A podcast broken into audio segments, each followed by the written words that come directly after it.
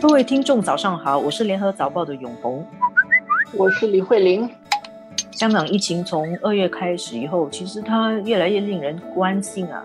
过去几天的确诊病例大概是两千起左右，我必须说，跟新加坡比，这个数字真的不算什么。但是因为香港他们采取的是一个动态清零的思路，这是第一。还有香港疫苗的接种率低，他们打第一针的人大概只有百分之八十才打了第一针。更不要说打第二针跟这个加强剂疫苗，尤其是老人最脆弱的那一个群体，老人的疫苗接种率又是更低。加上香港这几天他们物价上涨，它的交通物流出现问题，所以菜上个礼拜暴涨。还有它的试剂盒，就是我们的 ART，香港叫快速检测包不够，市面上缺货，所以香港人有点恐慌。看起来疫情情况不妙。疫情发生两年来，刚开始的阶段也相当长的一个时期，香港也是有这个起起落落，但是整体来说，香港的这个疫情的控制算是比较好的。那个时候的传染率也没有这么高，就还没有碰到像奥密克戎这样的情况。而 Delta 的那一波来的时候，香港基本上就是走清零的这个路线，它几乎也是一个自我封闭的一个状态嘛，所以它能够控制。但是现在这个奥密克戎的整个传染率这么高，而它碰到的很多，包括疫苗接种率低，所以现在它很紧张的一点是，它的医疗设施面对很大的压力。这个医院住满了，那么你到时候，特别是年长者，如果他们受到感染的话，会是怎么样的一种情况？这个疫情其实我们一直可以对照着不同的城市，在不同的时间段，可能这边发生过，然后那边当时看起来好像还不错，然后现在你再对照着看，他们又处在不同的阶段。香港还有一个问题，现在它有一个名词叫做“疫厦”，大厦的厦，就是它有一些楼有好多家人呈阳的啊，检测之后，所以我们会看到一些照片、一些画面，是他的工作人员是需要挨家逐户的去敲门，要他们强行检测的。当时我在新加坡有一些祖屋有住户也是呈阳的时候。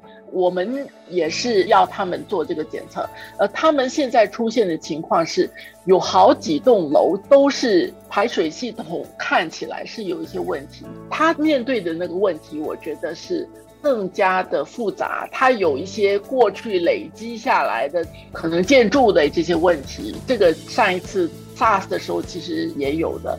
然后他的官员他要怎么应对的问题？我想香港的医疗队伍是强的，但是他的官员要怎么样去应付这样的一种情况？他要参考什么？他要怎么样去制定一套政策来？首先，我们说来回应现在的情况，然后你还要防范接下来的情况。香港的官员经过这些年，他是不是适应这样的一种方式？有一种批评是认为他们比较习惯于接受指令，有人告诉他们怎么做。另外一种情况是因为香港它过去啊就是一个自由经济体，它而且它是以此为荣的。在这样的情况底下，官员做的越少是越好。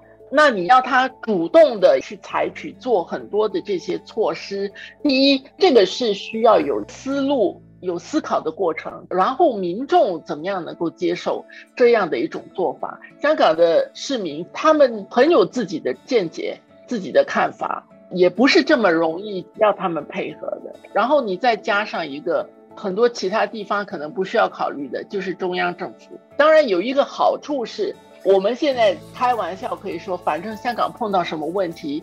他背靠着他的祖国嘛，他还有深圳，还有广东，他需要什么，中央可以给他什么样的支持，这个都看起来都在。问题是，这样的看起来都在，会怎么样的影响他们的思路跟行为？他也需要去看，他做某个某个 A B C D 这样做，中央会有什么样的反应？是不是符合中央的大的政策？是不是这样的话，中央会满意？听起来就是香港有两个婆婆啊，两边都要检测他们，他需要让这两个婆婆满意，一个就是中央。然后另外一个是香港在地的人，香港的精英，香港的民间的反应，那也会对香港政府的施政产生制约的作用。我觉得其实这个香港是夹在光谱两端的两种制度中间。中国大陆是中央集权的一个体制嘛，然后中央就会掌握很多资源，做很多决定。五年规划、十五年规划，第一个百年规划，第二个百年规划。那香港的，像慧玲刚才说的，实际上是一个小政府的概念，政府是你越做越少越好的。那他以前在一个殖民地的时代，他根本就是没有一个自己主权的地方嘛，它是一个殖民地。回归以后，他就一国两制。这个一国两制到底是哪一个制呢？大家也还在摸索中。但是之前是非常的自由开放，到中国这样子要一个权力很集中、很有动员能力的这两种体系跟两种思维，在香港应付冠病疫情的这个处境，就完全的是冲撞跟对立起来。大陆要香港要长期就是没有确诊，而且呢还要像大陆一样更加的严密防备。遇到了这个奥密克戎的新环境，我就觉得香港卡在这两个制度跟这两个思路这边，是两边都讨好不了。